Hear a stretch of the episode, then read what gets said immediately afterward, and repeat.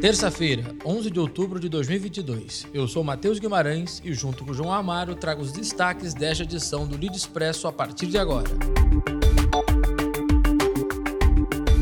A varejista Americanas lançou uma plataforma de capacitação profissional online com foco no público jovem, dos 14 até os 29 anos em situação de vulnerabilidade social no Brasil. Em parceria com a coalizão 1 milhão de oportunidades, liderada pela Unicef, o programa oferecerá 12 mil oportunidades de treinamentos em logística, marketing pessoal, comunicação, sustentabilidade, entre outras áreas. Para participar, basta acessar o site da Americanas Futuro, que tem como foco a educação, e se inscrever. As vagas ficarão disponíveis até o preenchimento total das oportunidades.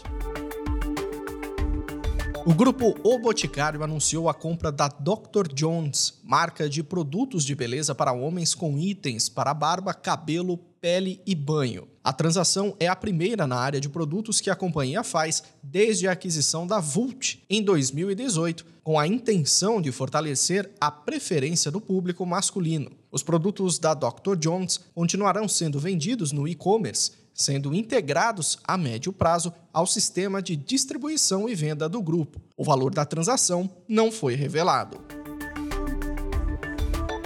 E o Google anunciou que aceitará pagamentos com criptomoedas para serviços em nuvem no início de 2023. A novidade que foi destaque na conferência Cloud Next do Google permitirá que um grupo de clientes envolvidos na indústria de Web 3.0 inicialmente utilize o serviço de custódia da Coinbase, exchange de criptomoedas. Com este anúncio, as ações da Coinbase chegaram a subir mais de 5% durante as negociações pré-market, mas já operam em instabilidade.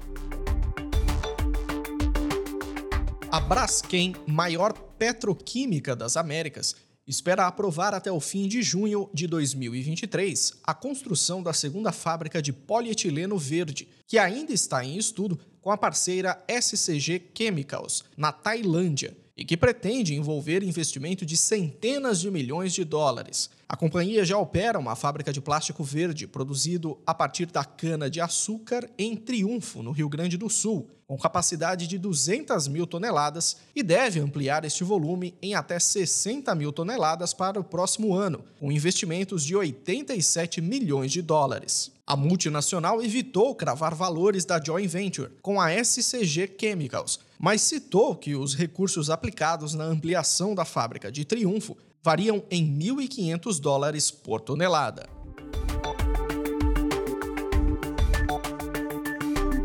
Ficamos por aqui com mais um Lead Expresso, o podcast de notícias do grupo de líderes empresariais. Além da gente, faz parte do nosso time Vitória Fário, José Cláudio Pimentel e Aline Isabelle, sob direção de Ana Lúcia Venturim. Voltamos em breve com mais notícias. Até a próxima!